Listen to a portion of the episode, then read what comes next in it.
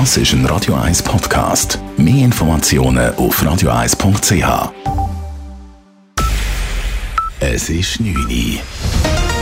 Radio 1, der Tag in 3 Minuten. Mit dem Simon Sturz. Der frühere Direktor von Entsorgung und Recycling Zürich ERZ, Urs Pauli, soll eine zweijährige bedingte Freiheitsstrafe erhalten.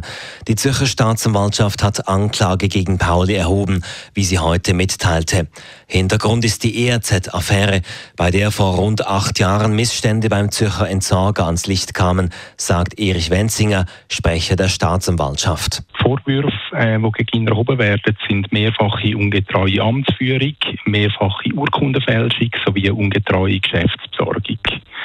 Konkret wird ihm vorgeworfen, dass er eigenmächtig die Anschaffung von Dienstfahrzeugen bewilligt hat, zum exklusiven privaten Gebrauch für sich selber, aber auch für mehrere Kadermitarbeiter. Zudem soll Pauli eine schwarze Kasse im ERZ geführt haben.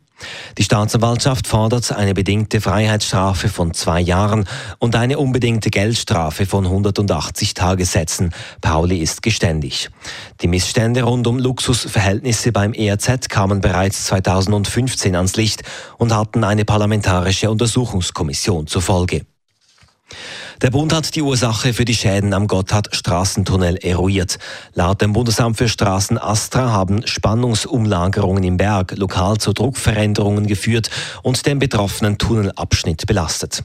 Dies hat zum Riss in der Zwischendecke geführt. Das Astra schließt den baulichen Zustand des Tunnels als Ursache aus, wie es in einer Mitteilung heißt. Die Reparaturarbeiten sind weiterhin in Gang. Der Bund geht immer noch davon aus, dass der Tunnel noch diese Woche für den Verkehr freigegeben werden kann. Heute Morgen mussten Passagiere einer S24 aus dem Ulmberg-Tunnel zwischen Zürich-Wiedikon und Enge evakuiert werden. Eine S24 kollidierte nach 9 Uhr im Tunnel mit einem Gegenstand, erklärte die SBB auf Anfrage. Dabei zerbrachen die Fensterscheiben in der Lokführerkabine und der Lokführer wurde verletzt. Darauf wurden die Passagiere evakuiert. Weitere Verletzte gab es nicht. Erst um etwa 15 Uhr konnte der Tunnel wieder freigegeben werden. Die Art des Gegenstandes ist nicht bekannt.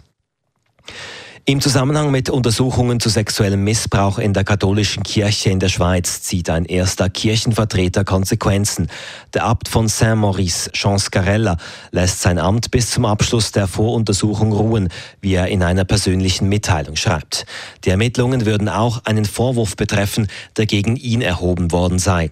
Gemäß Blick wird Scarella vorgeworfen, einen Jugendlichen sexuell belästigt zu haben. Radio 1 Wetter. Nacht bringt noch einige Tropfen Regen und regnerisch bleibt es dann auch morgen. Am Nachmittag tut es dafür ein bisschen auf.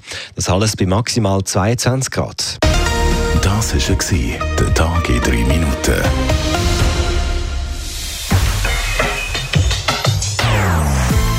Nonstop. Das ist ein Radio 1 Podcast. Mehr Informationen auf radio1.ch.